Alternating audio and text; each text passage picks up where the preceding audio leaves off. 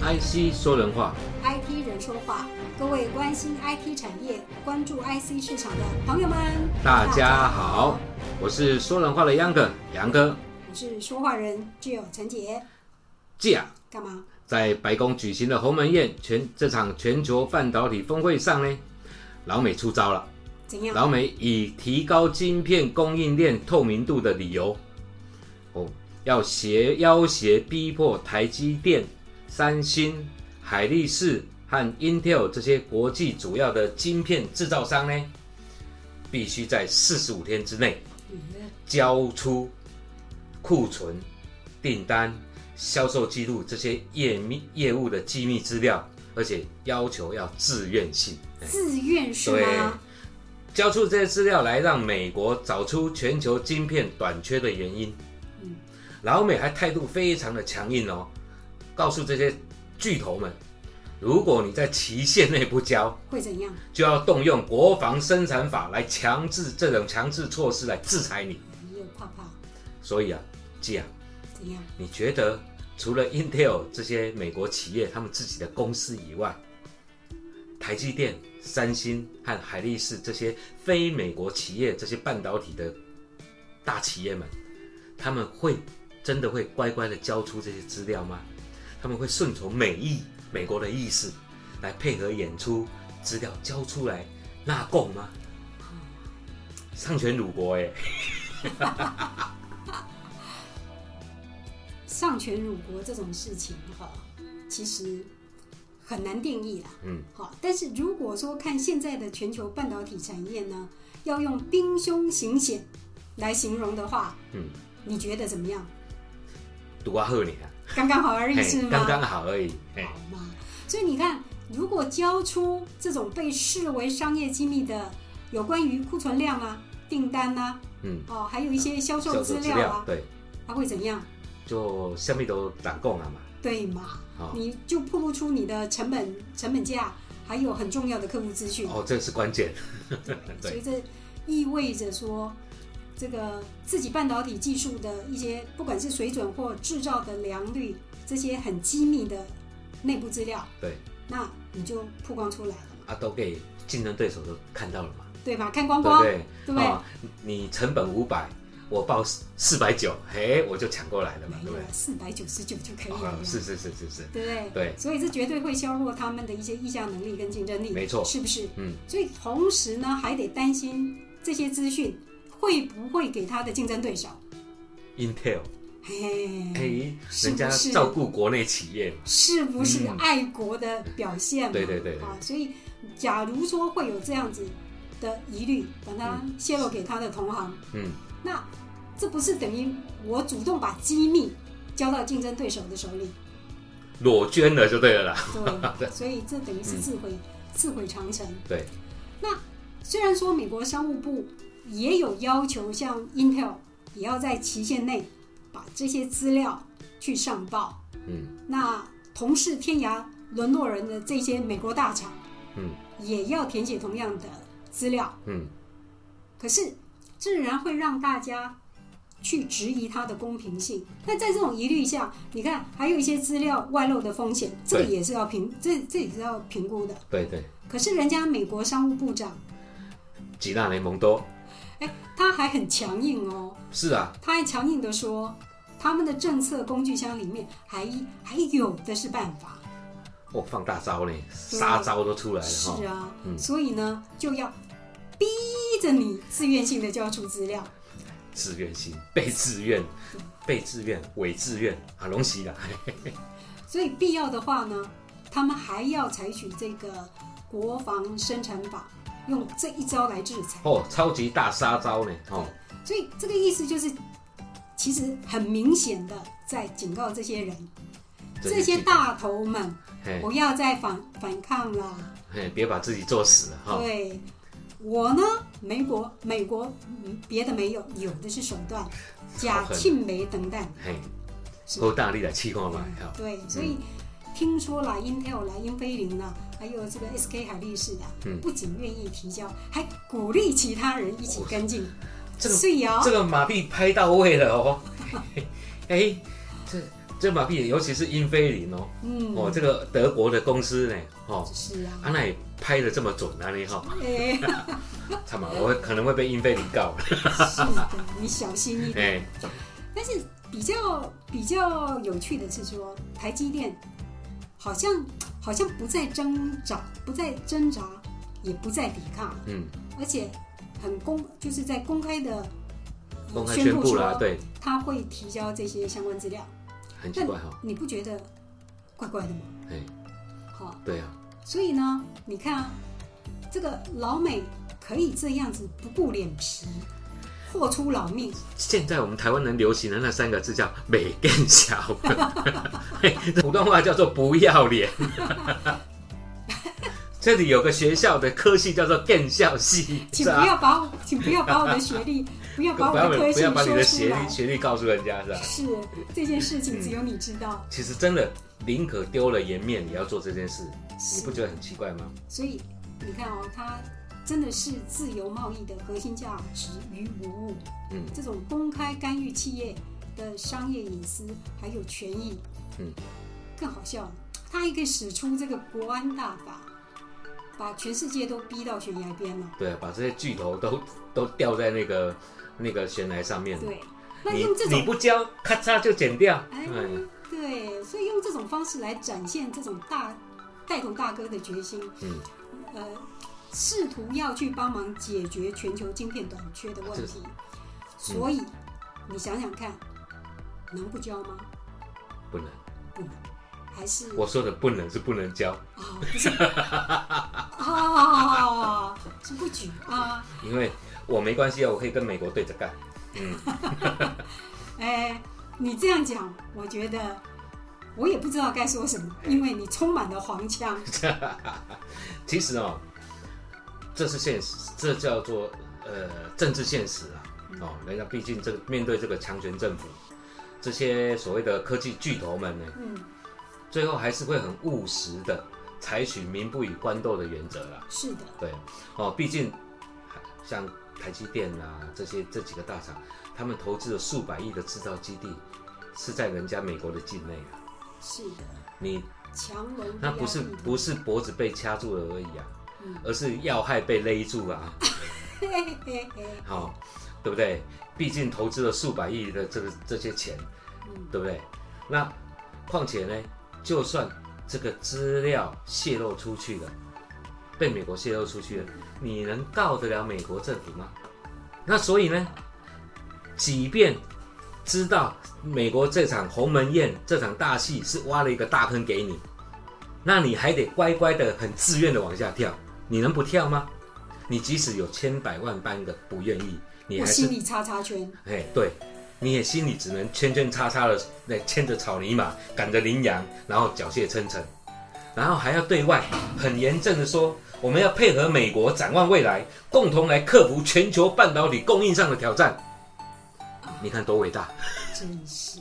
对吧？四十五吧，嗯，是，所以基本上啊，虽然不至于说需要到这个虚与委蛇的应付美哇，国，人家是要虚与委蛇嘞，我怀念他。哎，对，，Thank you。哎，所以，哎，应该是这样讲哈。所以在你不会明着明着去明着去对抗他，但是你在态度上面还还是要表表现出你很积极，对，这是我刚才说的嘛，你非常愿意的合积极作。变而合作，对不对？对。嗯，所以在上缴这些资料，呃，这这些呃上缴这些分享资料的品质，会关系到。深度、广度还有真实度。对，就是我交的资料到底到什么程度？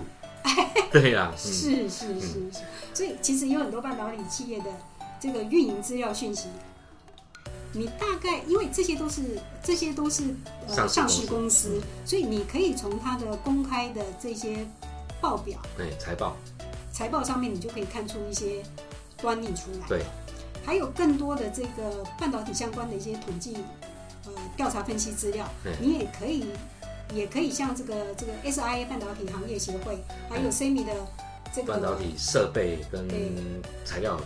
对，还有那个那个谁呀、IC Inside，IC Insight，还有，WS 呃 WSTS 世界半导体，统贸易统计嘛。对，嗯，你都可以从这些知名的机构里面，嗯，或者去跟他购买，或者是有些他是嗯，委托公开的研究嘛，对公开的资你都，可以拿得到资料。对，那我不知道美国为什么要这样大费周章，还要大动动干戈戈。，哎，这个说说他杞人疑窦，令人费解。套一句，呃，某人最喜欢讲，真是匪夷所思。对令人费解哈。对，所以假如说我们要做一些简单的理解的话，嗯美国所要求提供的资料，一定不一般。对那应该都是要一些比较敏感的、比较关键的，对对不对？对。所以美国政府呢，他要取得这一些企业提供的资料，我不知道他要怎么样去核实啦。对那如果不核实，那他拿些这些资料到底要干嘛？做核子弹吗？还是要跟外星人沟通？回你的火 在星在？五十三区还是五十二区？哎，现在可能到、啊没有了。嗯，所以美国政府它不会制造晶片，可是呢，很会制造什么？政治压力，对的，对，所以这可能又是一场政治目的。对，这可能又是一场这个官商斗智斗狠的精彩戏码，你觉得呢？没错，所以这里面会牵扯到啊，我要我刚才说的，我交给你的资料是要多多的多么的详细，你要我给的资料是要给什么样的资料，是对吧？那如果对不盘，你拿这个资料有何意义？对不对？嗯而且更何况是有了这些资料，就算他们都交了啦，都依照美意都给了，而且很深度、很深入，可是就能有效的解决晶片缺货的问题吗？当然不，对不对？何况这个现在所谓的晶片短缺，都提到了有人囤货的问题。你看，像何况晶片制造制造厂，像这些制造厂，它有必要囤货吗？像就好像台积电董事长刘德英说的，很多的车厂他们指责台积电说他们晶片供应不足，但是车厂是他是客他们客户的下游的客户啊，并不是他们直接的客户，就是没有所谓的给不给晶片的客户，对不对？嗯没有给不给晶片的问题啊。嗯，对不对？然后刘德英也还说啦，在被送到工厂的晶片，现在再被送到工厂的晶片比比运用在产品上面的还多，对，这这就很明显的就是代表这个供应链中一定有人囤货嘛，嗯，哦，在囤积囤积晶片嘛，那这就并非完全是晶片代工生产这一端的问题了。是对吧？那我们也要知道，从晶晶片从出从工厂出去，一直到使用到使用者最终端的使用者手中，它是经历过了各级代理商、各种各层的中盘商，那相互来调货买卖，这些商业的交易过程是一定生一定存在的。那也也因为有这种过程交易的过程，所以必然会有囤货的动机嘛。哎，对，对吧对？哦，那有缺，这也就是说有缺货行情，就有囤货、炒货的生意嘛，嗯，对吧？所以在这么复杂的系体系里面、生态链里面，你要找出谁在囤囤货，谁在囤货囤积这些车用晶片来哄抬价格，其实要查的复杂度还挺深的，对吧？没错，所以这我们可以可想而知啊，这就好像现在那个 COVID-19 的疫情现在这么不确定，那所以很多厂商一定会重复下单抢货嘛。这种情况，反最最近也一直都在加剧，越来越来越严重嘛，因为谁都怕没货啊，是对吧？那所以根据日本经济新闻在今年八月的时候做了一些评估，他说为了解决短缺问题，晶片短缺问题，全球晶片制造商其实在这段时间已经创造破纪录的库存了。哦，在库存大增的状况下，哎，怪了，那种周转率不降还反升，那出货的速度显得比显示确实有在囤货嘛，因为大家要货的量不断的要嘛，嗯，哦，即使还没卖出去，他都他都跟你要嘛，所以它生产的量会越越来越多嘛，所以晶片制造商的库存已经这样，如果要针对库存来看的话，它是越难越来越难反映出实际的市场需求了，这是一个很现实的问题嘛。没错，没错就像我们所知道哈，这个地缘政治的兴起，这是最近一直在提的一些话题。对，像美国意图想要把这个晶片的供应链在美，想要在美国境内去做完整的重建。对，它曾经是世界第一名，哦，当然啦，所以他要恢复，他要把这个光荣要留下。对他要恢复这个资本市场的光荣骄傲。哎，要做到这一步呢，就要先解决这个美国的过去的光荣是要从民族开始的。是那民族工，它的民族工业汽车大厂的晶片严重缺缺缺货，对，这么大的难题呢，那他他要怎么办？他一定要先解决嘛。对，所以我们这样来看，你看这些晶片制造商，全球加起来夯不啷当就那么几家，对，没错。三星、SK 海力士，哎他们做什么？，memory 对吧？记忆晶片，对，记忆晶片，这个是很单纯的评价，而且几乎是就让这两家公司全球寡占。对。那另外呢，像 Intel，它的制程又一直制程技术又一直在这个十纳米以下，又持续卡关。不要随便说出去，人家会很丢脸。这个秘密你怎么把它说出来？对呀、好，所以你要 Intel 去放弃这个 CPU 制造，这是不可能的。对不能指望这一，你不可能指望叫他叫他停止他的根本，对，不？能指望这一步。对，所以改制低阶，而且又这个薄利的车用晶片，Intel 是不会干的。对对对 Intel 来讲，这个是很难抉择，很难去选择。所以在车用晶片的缺货，我们这样子来看，美国它的焦点应该是在项庄舞剑，意在沛公。和焦点锁定的焦点不是他们。对，所以季啊，你这个所谓的项庄舞剑，意在沛公，就是点到了重点。那我们来看看他到底要针对谁呢？嗯，到底什么原因呢？我们从汽车晶片的需求来看呢，我们从现在缺什么就谈什么嘛啊。OK，那这个台积电董事长刘德英就针对这个晶片短缺的问题就做了分析了。对，他说呢，因为中美贸易战，所以导致了部分的供应链移转了移转生产，移转供应链的移转，所以造成很多的浪费。没错，啊，然后呢，再加上新冠疫情，哎，也造成了供应链的库存的堆积，还有更严重的是叫重复下单，这个是很严重的很问题。严重的问题。对对于重复下单来讲，等到你在不缺的时候，你看它所有的货一下子都当面出对来，整个市整个那个市场的秩序就大乱。对啊，所以你说这些制造商改库存，库存一定会控制在一定的量，对不对？然后再加上因为疫情，所以很多的生活形态都在转变。那对于科技，有比如像手机啦、网络这些东西的需求就越来越大，这类的晶片的需求就占据了这些生产商很大的产能的空间，对吧？所以这现在这些晶片的短缺，这个阶段的晶片短缺其实是可以可以理解的。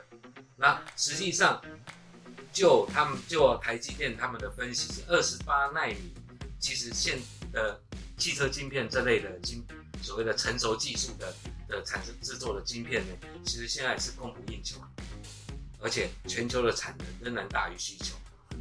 OK，那但是呢，我们从另外一个角度来看，车用晶片的产能去年只占台积电的营收的百分之四而已，所以我们可以知道说，这这个车用晶片并不是台积电的主力产线。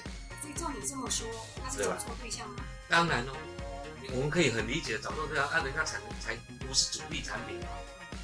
OK，那你找了找了 Intel，Intel 又又又不愿意放弃，然后海力士、三星又不是这方面的主力，那台积电也才这么一点点，那你它焦点他意在沛公的对象到底是谁呢？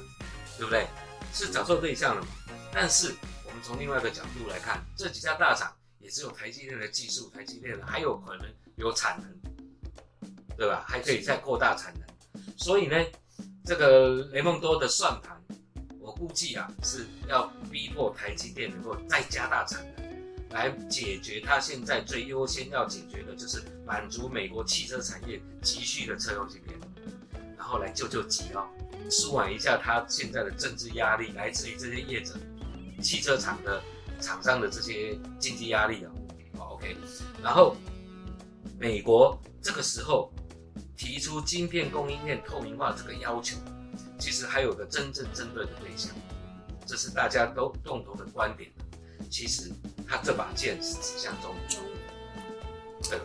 没错。目前呢，大家在看这个囤货炒作，炒货嘛哈，它造成这个车用晶片严重短缺，几乎大家都把箭头矛头指向了中国大陆。没错。可是呢，你想想，这可能是跟这个中国车厂相关的这些供应链有一些关系。是。因为前阵子不还在讲吗？就是这一些这些呃中间商在呃这个零件的中。呃，IC 的零件中间商在囤货，对，哦，那哎，大陆其实有做，他们也有也有也在打，也有在查查抄这些查这个 MCU 嘛，对对对，查抄查抄了一阵子，对，所以它也是有作为。是。那美国呢？这么讲吧，是有可能选择性的把引引据这些资料，这些这些做特殊提供的资料，做特殊解读，然后呢，顺势再甩锅。到中国的头上，把这个罪名坐实在中国头上，对不对？然后再用国际正义远景的，人家是国际警察哎，那再用这种这种这种姿态来呼应国际共同对中国进行一些联合制裁，就是抗中喽，反中抗中喽，这是这现在这四个字很热门，是就是就是用这种用这种方式吧，哎哎对，所以啊，老美会不会干这种事？有可能。有可能，而且没少干过，对不对？不过我倒是觉得说，我可以从另外一个角度来提出提出一些看法。美国这次要求这些厂商提供资料的真实目的，其实是要恫吓这些国际半导体大厂，对他们进行绝对忠诚的表态检验。你给了资料，就是挖鼻告你的 you。你不给我资料，你就是我的敌人，所以我就要制裁你。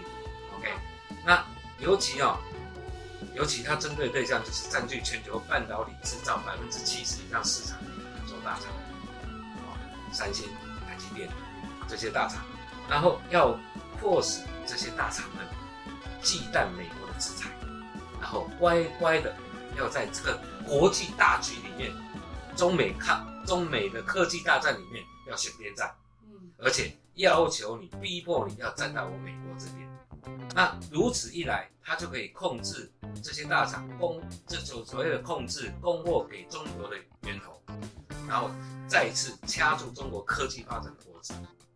这是就是刚刚既然你所提出的指令，美国为什么要舍近求远，大摆龙门宴，哦，不去那些单位找资料，而要你叫这些厂商出来站队？的背后的因素，他就是耍流氓嘛，他毫不遮掩的在耍流氓啊，而且公开宣称不惜动用国家法令政策来逼迫这些企业就范，这个无非就是做给中国看，中国大陆看，告诉他们谁才是世界的老大，哎，好吧，对吧？听起来其实是蛮有道理。所以啊，我们说看破阴谋真相的，往往就是阴谋制造者。你是讲我阴谋吗？好吧，是分析师。好吧，我们就 就就就顺着你的这个阴谋观点来推敲。好，像美国对华为的这个制裁，前阵子不是放了这个孟晚舟？对。那其实这个意味着美国在阻挡华为要称霸电信产业的这个这个这个这个。我们说他是阳谋阴招，啊，某个程度上面是自损三千，对，他并没有得逞，而且还伤了自己。是，所以呢，显然他在五 G 的这个标准技术专利跟系统整个的市场竞争上，很显然他已经败下阵。对，讲的更直接了，其实就是已经输给了中国啦，所以他才必须要超前部署嘛，来抢得这个六 G 标准主导权的先机。变小灯芯，哎，哎，见笑转生气，是这样吗？哎，恼羞成怒，哦哎，妈，今天不上中文课，好不好？所以这样讲哦，他要掌控六 G 市场这个所需要的这个晶片的制造龙头，那老美玩这一招制裁一招，又又又开始在摇摇起这个国安大法的旗帜。旗帜，然后迫使这些业者呢同属忌器，不敢有二心，要选边站，哎要乖乖的配合来围堵中国的发展。嗯，合不合理？合理。哎呀，你也是阴谋者，我没有，我是顺着你的阴谋观点。哎，所以洞悉阴谋的人才是真正阴谋制造者。好哎，OK。其实哦，你又甩锅了，哎，我当然要甩了哦。其实哦，华为被制裁的这个案例啊，也被美国制裁的这种案例也不是首例。当然其实大家，哎，所谓的大家是国际上的大家，哎，都一直看进戏，对不对？所以呢，各国都想哦，赶快建立起自己自主的境内的产业链，哦，就不用被动不动就被威胁，对对不对？动不动就被掐脖子是嘛。哦，所以他们必然会动用各种的力量和资源，对，来争取全球技术领先的这些半导体的相关企业来到他们的境内去设厂发展。那欧美国家当中呢，因为汽车是他们很重要的传统工业、民族工业，所以向来政商关系良好，所以前阵子才会让美国啊、日本啊、德国啊这些政府呢出来跟台湾这边跟台积电协商那个缺晶、缺晶片缺少的问题嘛，对不对？但是很巧，奇怪，我们刚才提到了台积电的晶汽车晶片占去年才百分之四啊，啊，偏偏他们为什么都针对台积电而来？所以觉得很特殊吗？就好像这个好像说全球缺晶片都是因为台积电造成的，又好像只要台积电点头，这个缺晶片的问题就能够迎刃而解。外怪怪的一个怪，这叫什么？匹夫无罪，怀璧其罪嘛。要怪就怪台积电太强，好我，们的护国神山真的是强啊。但是对老美而言，也就是因为台积电太强，所以他害怕。所以在中美科技大大战这个战局中呢，老美必须想方设法来阻止台积电跟中国大陆有过度亲密的关系。亲密对，他所以他必须要掌握台积电的这些商业资料，来借此拆解台积电的产业链。因为台积电已经形塑出一种特殊的产业链对，它自己的产业链文化，那所以他必须要去拆解、去了解它的系统。另外，也借由此去削弱对 Intel 这些根苗纯正的美国企业的威胁，因为台积电太强了。懂，啊，那这些做法现在要他的资料，要这些东西，其实也就是在等同要把台积电软禁下来，为美国自己所用，而且还可以拿台积电作为对抗中国的旗帜，又可以拿来跟欧洲这些各国结盟发展，当做筹码，来证明自己。来证明说我美国半导体产业才是永远的世界第一名，世界的老大。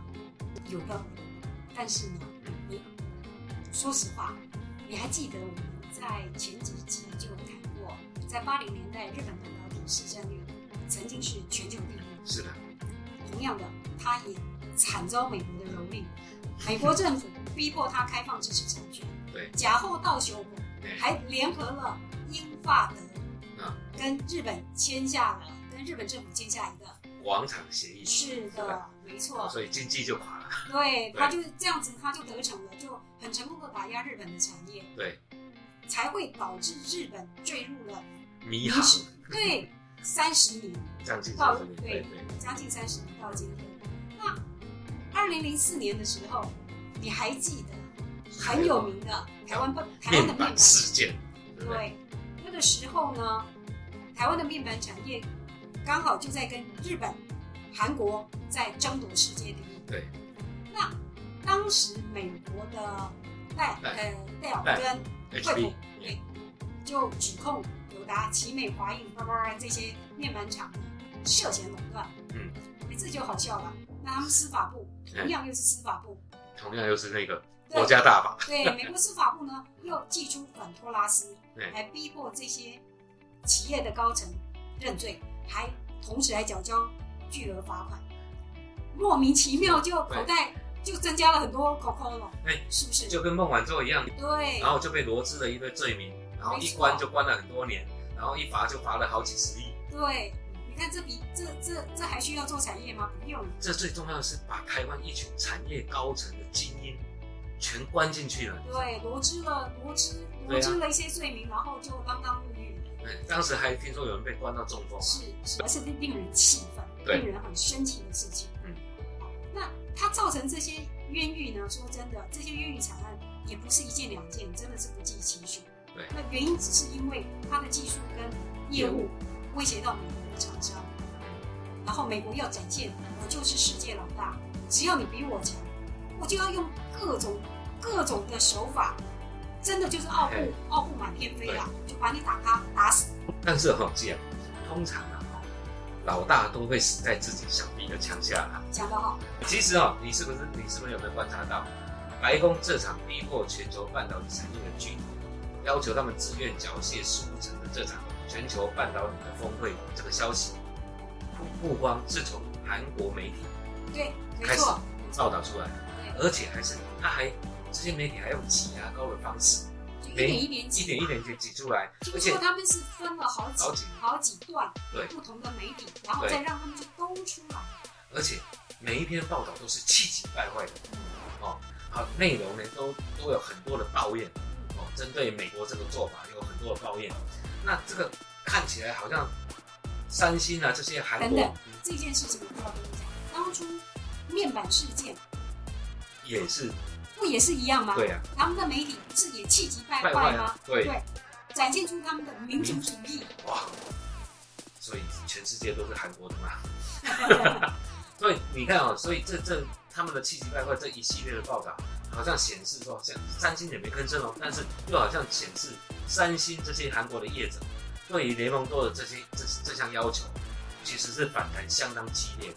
是，嘿嘿，看新闻就要看门道，你只要仔细看他的报道内容当中，他总是有意无意的带个风向，什么风向？要把台积电推到前面来出头表态。哦，哦，好像他们是跟着台积电一起来比制的。就要行做一种一种一种都是台积电惹的祸，对，因为他喊了喊了，然后就把别人推到前面去了。然后敲打出头这就是我们刚才说的嘛，跟当年的面板事件是不是如出一辙？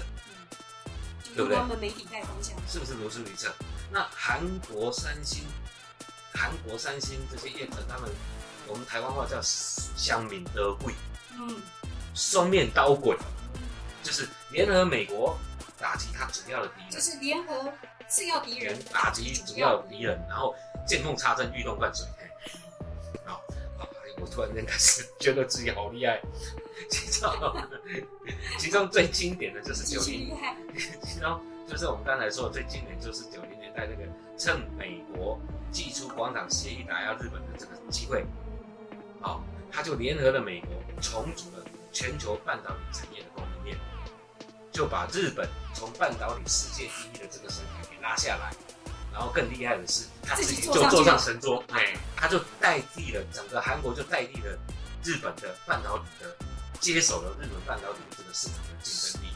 那这一次，不要说我阴谋了，我只是感觉韩国三星又要故技重施了，他要趁中美科技大战之际，嗯，啊，我刚才说的见缝插针，然后借由全球汽车晶片短缺的这个议题，这叫欲动灌水，好、来使阴招挑动挑动挑动美国跟台积电的对立。哦，所以呢，惨痛的经验、惨痛的故事因见不远。我觉得台积电得防止这个高丽棒子突然的寒流突袭，因为所以所以啊，我跟你讲，现在台积电呢、已经已经有表态愿意要提交资料，嗯，对，所以估计啊，韩国三星的强烈反弹，感觉上只是一种一种作态，一种一种一种一种散呃那个叫撒奶对。撒娇是吧？对对，没错，叫矫情。矫情，真的是矫情作态，有一部电视剧说矫情就是见见人就是见人就是矫情，哎。所以他要干嘛？就趁机要一些糖吃而已啊，哎，他绝对不会跟美国对着干。说没错，对，以过去他的劣迹他的劣迹。嘿，所以不过我觉得台积电呢，它曾公开对外宣示，这一点很重要，对它不会泄露客户机密的立场。而现在妥协接受美国的要求，你认为这中间有没有什么原因？有一种这样讲吧，就是说我们不排除有特殊力量，嗯，去介入谈判，对，这是可以绝对，我相信可能有。大概或者也许是，所以这个力量呢，极有可能是来自于我猜猜，来自于哪里？来自于，好，你猜，你猜，来自于所谓的联美抗中的，政治压力。我们点到这里为止哦。你说的你负责，哎，我说的，我以负责。上言论不代表本人立场，以上言论不代表人话。所以说保护客户资料一直都是台积电企业的信仰。对，那我我们我说真的，我真的很好奇，我问你一个问题：好，我给你问。如果创办人张忠谋先生还在位的话，你认为他会怎么做？这个这个是个好问题。张忠谋能不能扛得住这种政治压力？对吧？嗯，张忠谋会不会妥协，把资料交出去？嗯那张忠谋要怎么应付这些压力？对吧？这才是真的企业主的哎智慧哦。哎，季啊，我跟你说，我今天在网上看到一段话，挺有意思的。哦，那就当做我们今天节目的结尾了，哦，好不好？这么快就不想讲了吗？对，因为有时候讲太多，哎，有生命攸关，怕被查水表，怕被查水表。我家水表我藏了好久了，很久没交水费了。好啦，好了，废话少说，公来批判讲，好啦到底讲到底是讲什么？